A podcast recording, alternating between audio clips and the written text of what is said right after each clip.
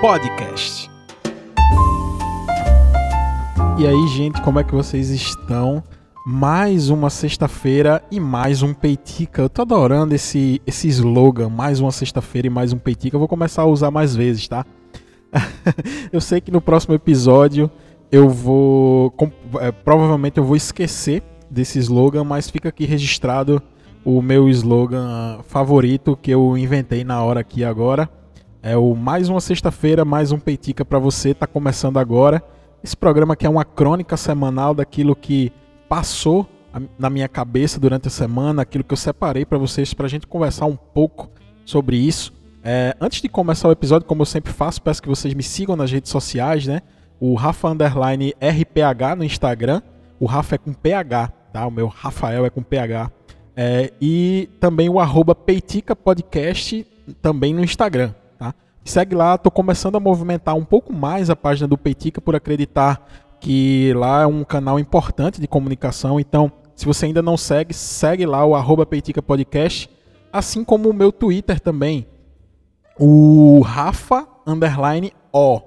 Tá? No Twitter, o Rafa Underline O, também o Rafa com PH, R-A-P-H-A. Então a gente está aí em todas as redes sociais, em todas as plataformas de streaming, para que você possa ouvir da maneira mais confortável, no conforto do seu lar, este podcast deste host que vos fala.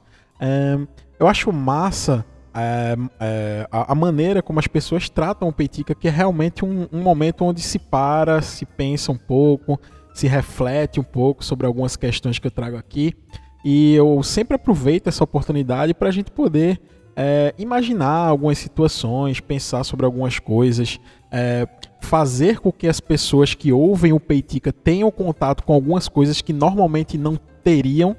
Isso é o que mais me fascina quando eu tô, quando eu tô consumindo alguma coisa.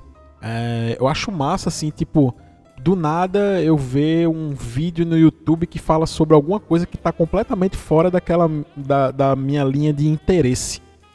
E de repente eu estou completamente envolvido com aquilo e pesquisando mais sobre aquilo e procurando me informar. Embora que, sei lá, só dure uma semana aquele meu interesse, mas pelo menos eu tive contato com alguma coisa nova eu acho isso realmente fascinante.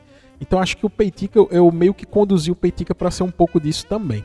É, no episódio de hoje, como vocês puderam ver aí no título do episódio, a gente vai abordar um tema um tanto quanto sensível, né? porque é, é, assim, a gente precisa falar sobre algumas coisas, mas a gente, eu aproveito algumas oportunidades que se tem, né? Durante a semana, durante o mês, durante o dia a dia aqui, são oportunidades que a gente tem para falar sobre algumas coisas. É, e dentro dessas coisas, dentro desse contexto, aí sim a gente vai puxando essas, essas reflexões, essas, esses, essas, é, esses bate-papos, é, esse bate-papo, esse diálogo entre mim mesmo essa semana eu estava dando uma aula sobre Aristóteles e aí é, é, justamente entra nessa questão do diálogo com o próximo e o diálogo consigo próprio, né? É, ele fala sobre isso na sua obra e aí eu me senti um pouco mais confortável de passar meia hora conversando comigo mesmo, imaginando vocês aí do outro lado. Se Aristóteles dizia isso, quem sou eu para dizer que ele está errado? Então, então é, voltando aqui para o tema, é, falando sobre Marighella, que é o filme né, que a gente vai abordar hoje. É, primeiro, a gente precisa começar a falar sobre é, censura. Tá? Um período, o período da ditadura militar, ela foi marcada por uma forte censura.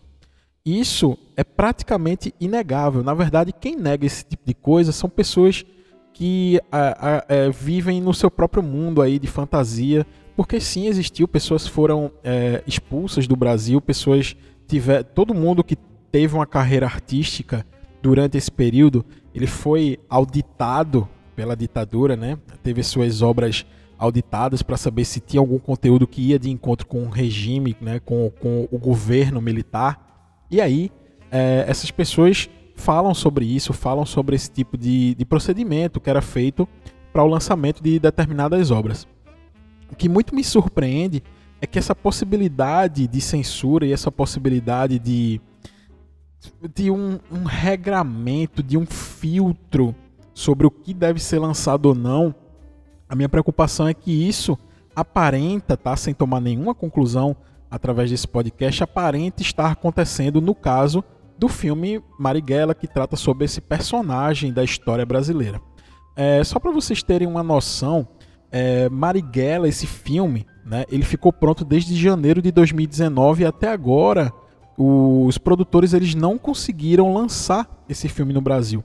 Esse filme já foi lançado no exterior, inclusive é, foi por este motivo é, que ele houve o lançamento na, nas salas virtuais, né, que eles chamam, e também houve o lançamento em algumas plataformas de streaming é, internacionais, é, não está liberado no Brasil. Oficialmente, Marighella, esse filme, ele não, é, não está lançado no Brasil. Porém, na semana passada, é, passeando pelo Twitter, espero que eu não esteja é, confessando nenhum tipo de crime, até porque vai um recado aí para os meus advogados no futuro, que eu não tenho nenhum advogado agora, tenho amigos advogados, mas nenhum, eu não sou cliente de nenhum mas eu obtive por meios, uh, enfim, ali no meio da rede ali, algumas pessoas que compartilharam esse link uh, e eu simplesmente tive a curiosidade e cliquei no link e de repente o filme apareceu na minha tela, veja que absurdo. O que foi que eu fiz? Eu observei um pouco do filme, fechei. eu nem sei se eu poderia estar falando isso agora, mas tudo bem, eu assisti o filme. Dizem que essa. Uh, uh, eu acho que isso foi mais uma brincadeira do que um, alguma, algum tipo de constatação. Dizem que o Wagner Moura ficou tão puto que vazou o filme de propósito, mas obviamente isso é muito improvável, porque isso culminou justamente no lançamento internacional do filme. E o filme ele está, uh, ele está, esse filme, esse link que eu achei do filme, ele está em inglês, né? Quando se precisa fazer alguma tradução do que é dito em inglês dentro do filme, não se tem essa tradução e quando alguém fala em português existe a tradução do filme, a legenda, né? Então eu, eu, eu pude ter contato com essa obra, ainda não lançada oficialmente no Brasil, pelo fato dela estar lançada lá fora e eu consegui ter acesso a este, a este link aí por fora.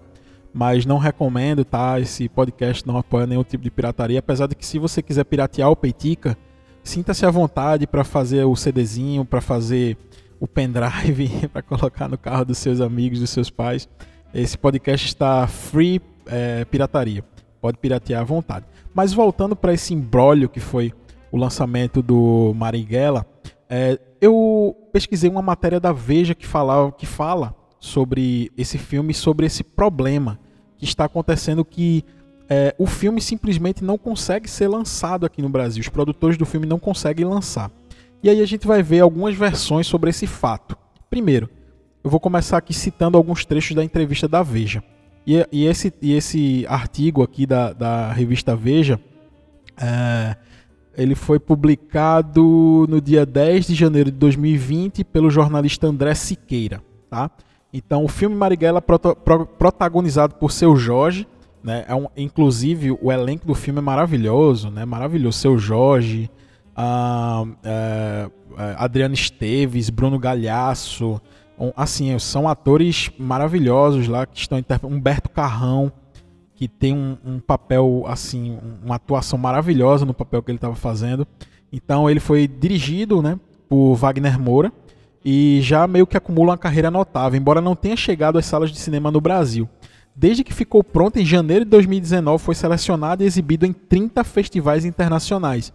O cantor que interpreta o guerrilheiro, morto na, pela ditadura em 69, arrebatou o prêmio de melhor ator nos festivais de Bari, na Itália, e de Goa, na Índia. Apesar disso, o longa continua sem data para entrar no circuito nacional. O problema, segundo Wagner Moura, seria uma censura velada pelo governo Bolsonaro e, e, ele, onde tem umas aspas dele aqui que diz a Ancine está destruída.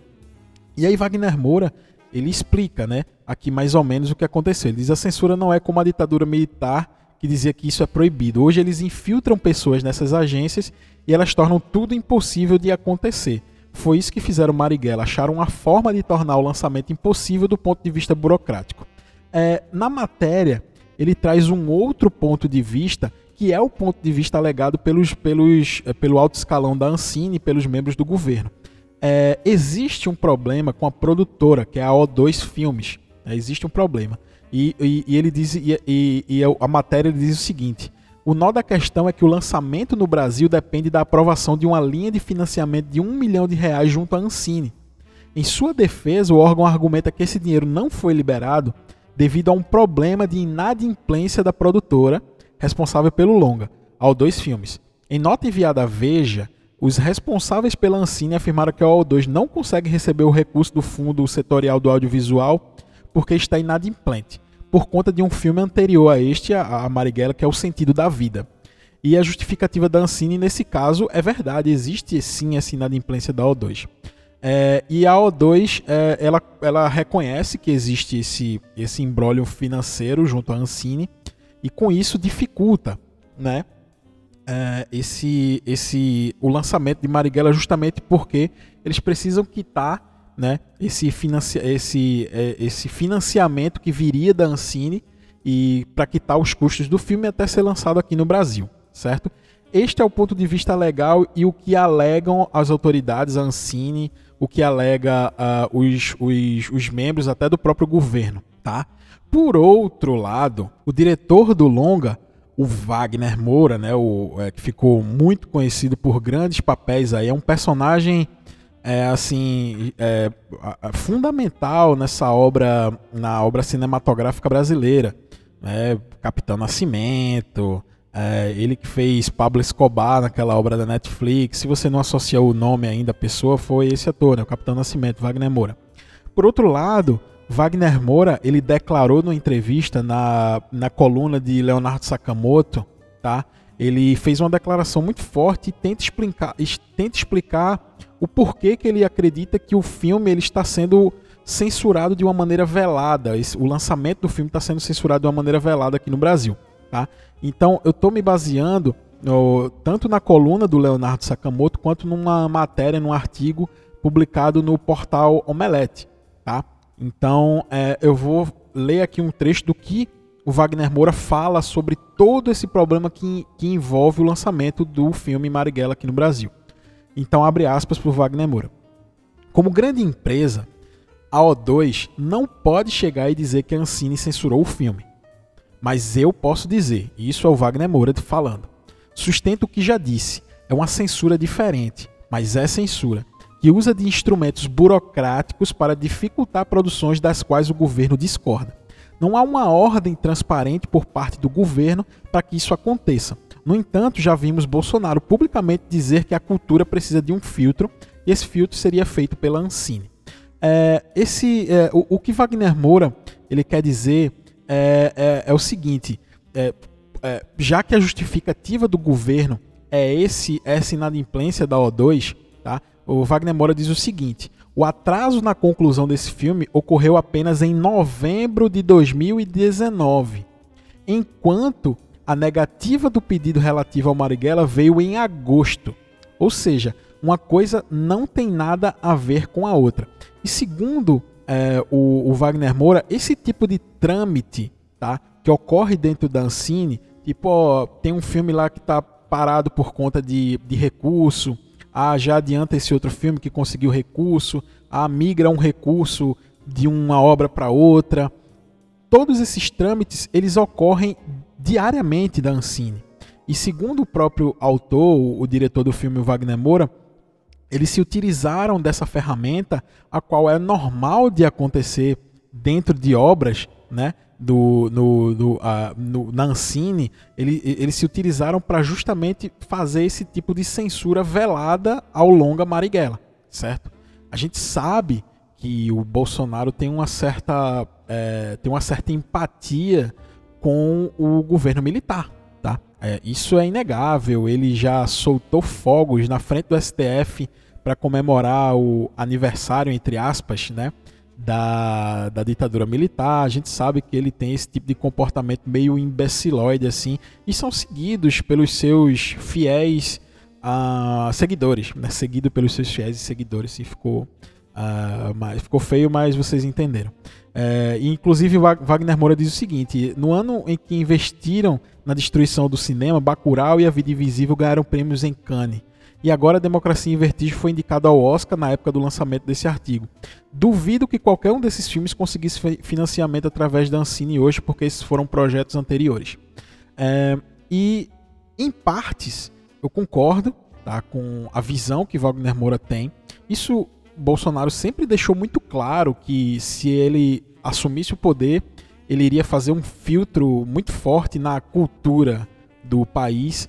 E a gente meio que pode observar isso que um filme está pronto desde janeiro de 2019 e ele simplesmente não consegue ser lançado, tá? Mas vocês me perguntam, o que raios tem nesse filme que tanto incomoda pessoas que, que tentam dificultar o lançamento do filme?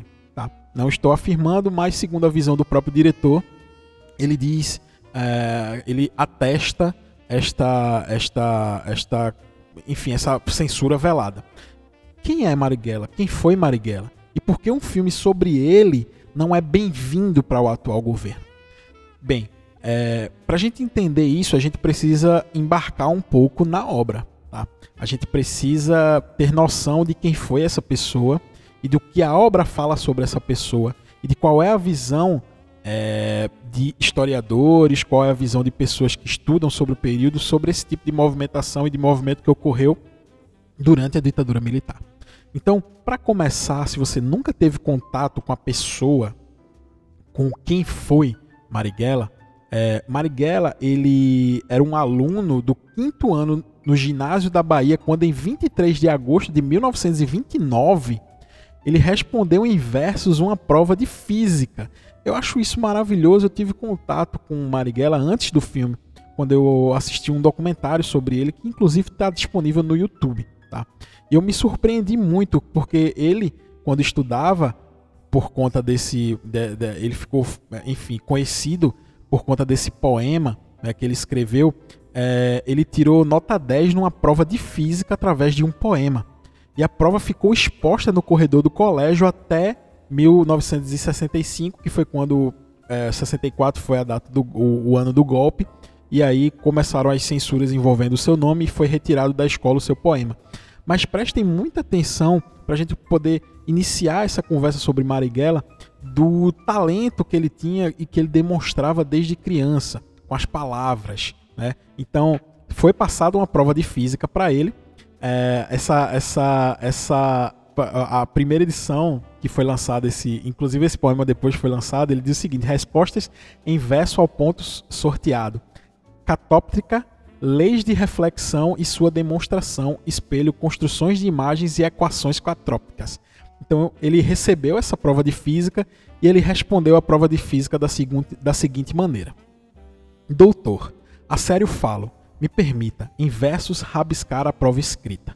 Espelho é a superfície que produz, quando polida, a reflexão da luz. Há nos espelhos a considerar dois casos, quando a imagem se formar.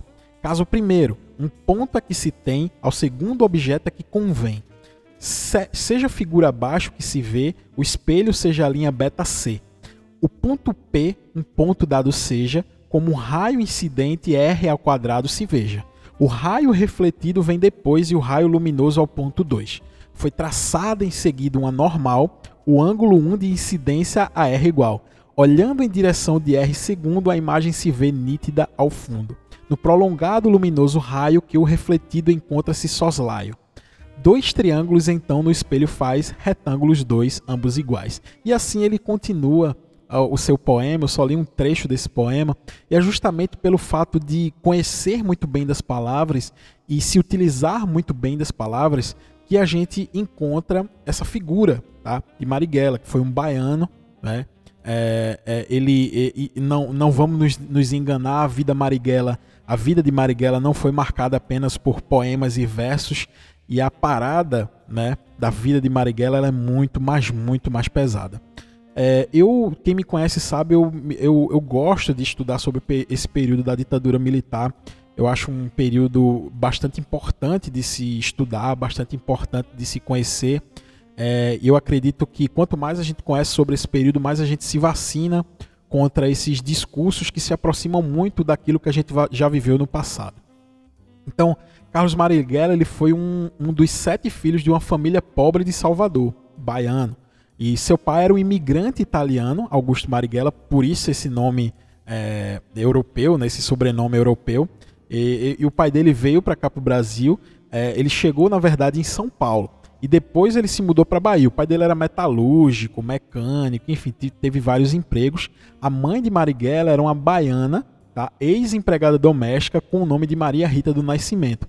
Ela era negra, por isso que Marighella é, é fruto dessa união de um europeu com um negro. É, e inclusive ela é filha livre de escravos africanos trazidos do Sudão, né, da, da, da, da linhagem dos Alçais.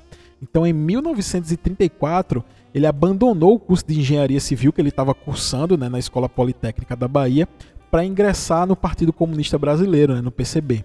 Então ele tornou-se um militante profissional daquele partido e mudou pro Rio, e se mudou para o Rio de Janeiro. Né? Ele ficou trabalhando na reorganização do PCB. Em 1 de maio de 1936, dois anos após ele ir para o Rio de Janeiro, durante a ditadura de Getúlio, né, da, da era Vargas, ele foi preso por subversão.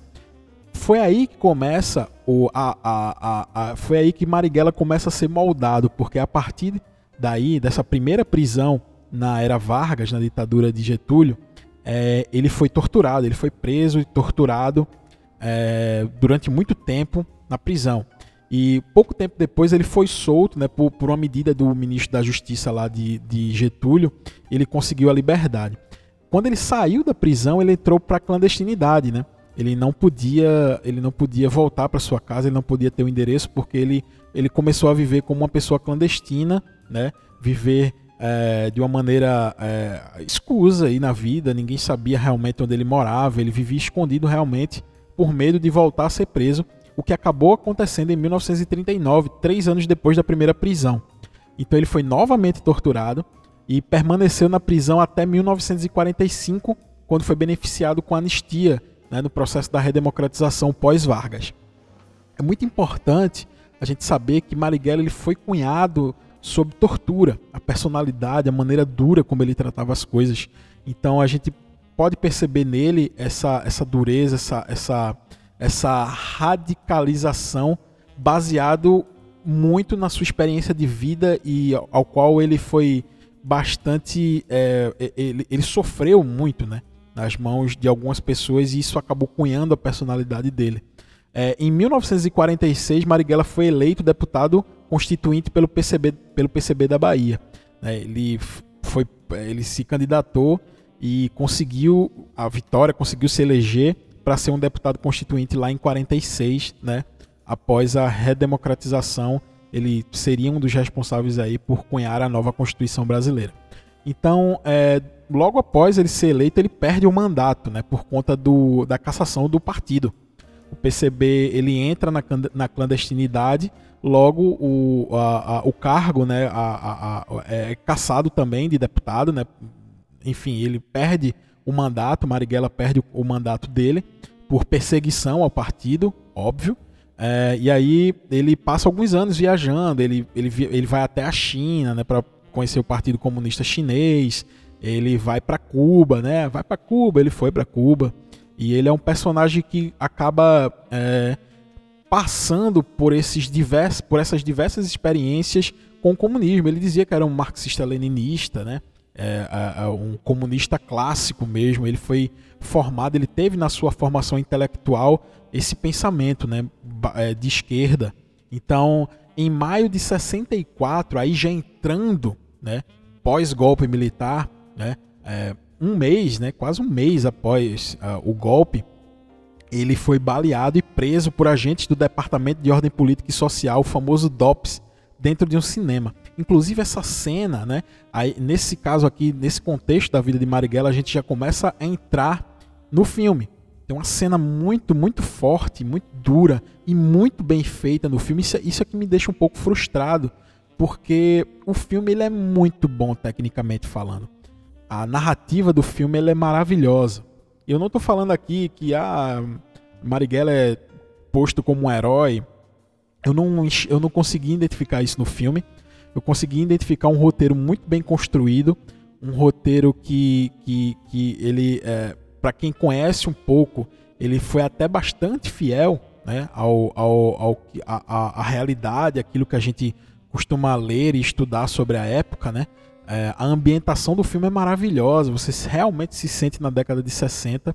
E tem uma cena que é justamente nesse primeiro momento que Marighella é preso dentro do. Ele é baleado e preso dentro desse cinema. Tem uma cena maravilhosa do filme. Né, tecnicamente falando, é, é, muito, muito legal essa cena. E aí ele foi preso né, no Rio de Janeiro.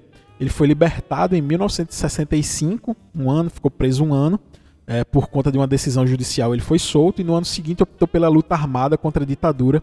E aí sim ele, ele, ele radicaliza os seus atos, né? E não tomem essa palavra radicalismo como alguma coisa. Ah, ah, enfim, eu, eu, eu, tenho que tomar muito cuidado às vezes com o que eu falo aqui, porque é, cabe uma interpretação de quem está ouvindo, mas o que eu quero dizer é que essa radicalização por parte de Marighella é fruto de uma vida é, que foi vivida e cunhada baseada na violência. Então a resposta dele a isso foi também a violência, tá? Então, óbvio que eu não estou justificando nenhum tipo de, de, de, de, atitude violenta contra seja quem for, né? Contra, enfim. Mas o que precisa ser dito é que a atitude de Marighella de, de entrar na luta armada contra a ditadura, ela é o resultado de uma vida inteira sendo vivida na base da violência e da porrada, tá? Então, Marighella, ele quando entra para a luta armada, ele começa a operar, a liderar grupos, principalmente a ALN, né, que é a Ação Libertadora Nacional, ele é considerado o inimigo número um da ditadura. Então é por isso que contar a história de Marighella num filme e contar todo esse contexto ao qual estava, ele estava introduzido na época, ao meu ver, é uma maneira muito importante de se falar sobre o Brasil, tá? E Óbvio que tem o ponto de vista do autor, tem o ponto de vista do roteirista, tem o ponto de vista dos produtores, mas é uma história que precisa ser contada, tá? Então, é, em, em 68, né, como eu falei, ele funda a Ação Libertadora Nacional e junto com o MR8, tá, que é o Movimento Revolucionário 8 de Outubro, eles sequestram, ele promove o sequestro do embaixador norte-americano Charles Elbrick. Inclusive, é, este sequestro ele é muito, mas muito bem é, relatado num filme maravilhoso. Fica outra dica aí nesse, nesse episódio do Peitica, num filme de 1997, que é o, o nome do filme é O Que É Isso, Companheiro, é, dirigido por Bruno Barreto, tá? E, inclusive, o, o filme ele é baseado num livro homônimo, né? Tem o mesmo nome, O Que É Isso, Companheiro, o livro é de Fernando Gabeira, né, que foi escrito em 1979. Inclusive, o Gabeira ele estava envolvido lá nas ações do MR8. Tá? Então, esse filme, O Que É Isso, Companheiro, ele trata justamente dessa ação tá? de sequestro do embaixador é, dos Estados Unidos aqui no Brasil, Charles Elbrick.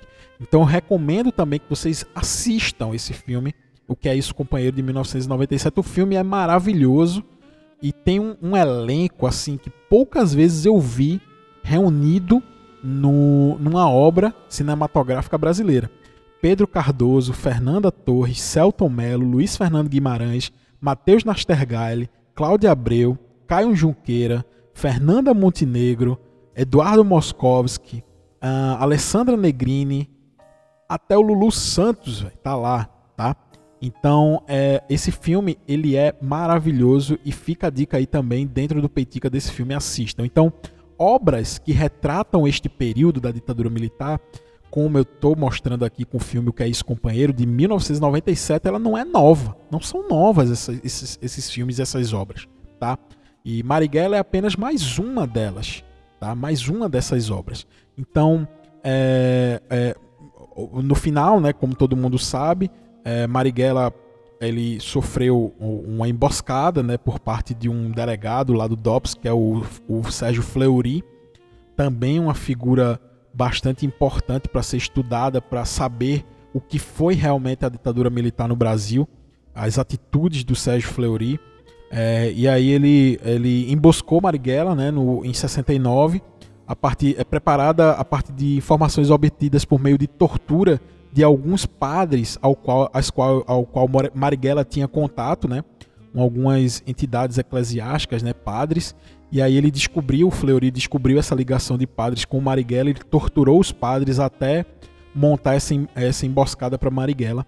E aí tem uma cena também no filme que é assim é muito boa tecnicamente falando, que ele ele mostra essa emboscada, né? E o assassinato, né, de Marighella. E, e, e aí assim fica essa dica para vocês hoje no Peitica, né? Assistam esses filmes, assistam essas obras, tenham contato com a nossa história. É, não é vergonha nenhuma a gente passar por aquilo que a gente passou, porque é, é, faz parte da nossa construção como nação.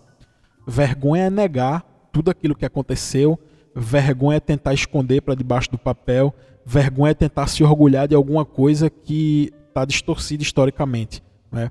Ah, o período da ditadura foi um período muito duro para pessoas que que inclusive tem uma cena muito bonita no filme onde é, o, o, o, diretor Wagner Moura tenta ressignificar o hino nacional, né, eles, cantado pelos membros lá do, da ação é, libertadora nacional. Eu achei uma cena muito forte. Né, a gente que está acostumado hoje em dia a ver o hino, o hino nacional ser ridicularizado por grupos de extrema direita aí, enfim, é, é uma cena muito forte que eu percebi que o diretor teve esse cuidado, né, de colocar lá no, no filme. É uma cena que arrepia até, né? É, e só para a gente fechar o assunto de Marighella, em 96, o Ministério da Justiça ele, ele reconheceu a responsabilidade do Estado pela sua morte. E em 7 de março de 2008, vejam, 96, depois de 2008, foi decidido que a sua companheira, né, Clara Scharf, ela deveria receber uma pensão do governo né, é, apesar da família de Marighella não ter solicitado essa reparação econômica, o governo reconheceu que Marighella foi perseguido e foi morto por conta do Estado brasileiro. Em 2012, depois de apurações da Comissão da Verdade, o ministro da Justiça, José Eduardo Cardoso, oficializou a anistia post-mortem de Marighella. Ele foi anistiado, mesmo após, enfim, ele já não estava mais em vida, mas mesmo assim ele foi anistiado. E em novembro de 2013, a Comissão da Verdade realizou um ato em homenagem ao aniversário de 44 anos da morte de Marighella. E o tributo foi na Alameda, na Alameda Casabranca, que contou com a presença da, da viúva do, do, do, guerrilheiro, né, da Clara Schaff. E ela considerou o tributo importante para conscientizar as pessoas do que houve ali, naquela rua, né, onde houve a emboscada. E o seu marido foi assassinado. Então, fica aí registrado no Peitica essa história, né? É, tanto é, esse, esse, essa ligação que eu sempre gosto de fazer no Petica entre passado e presente, essa, essa, esse filme, essa obra que passa por esse imbróglio burocrático que não consegue ser lançado aqui em território nacional, e esse período onde a gente fala sobre, é, sobre censura abertamente, que foi dentro da ditadura militar. Fica essas reflexões aí hoje no Peitica, eu espero que você tenha gostado desse episódio. Se você curtiu é, o tema do episódio, se você conhece alguém que acha que vai gostar desse episódio, de conhecer um pouco sobre essa obra, de conhecer sobre o cinema brasileiro, de conhecer sobre a ditadura militar, manda esse podcast para ele. Se você quiser compartilhar nas suas redes sociais, me marca, marca o arroba peitica, marca o arroba rafa rph ou rafa o. Eu vou ficar muito feliz de te agradecer é, a audiência do Peitica. E essa audiência do Peitica qualificada, essa audiência maravilhosa que eu tenho todas as, as sextas-feiras as sextas aqui no Peitica. Gente, muito obrigado por mais esse episódio. Um grande abraço para vocês, um abraço para vocês que estão ouvindo. Muito obrigado por todo o apoio que vocês prestam, muito obrigado pelas palavras de incentivo e até o próximo episódio na próxima sexta-feira. Um grande abraço.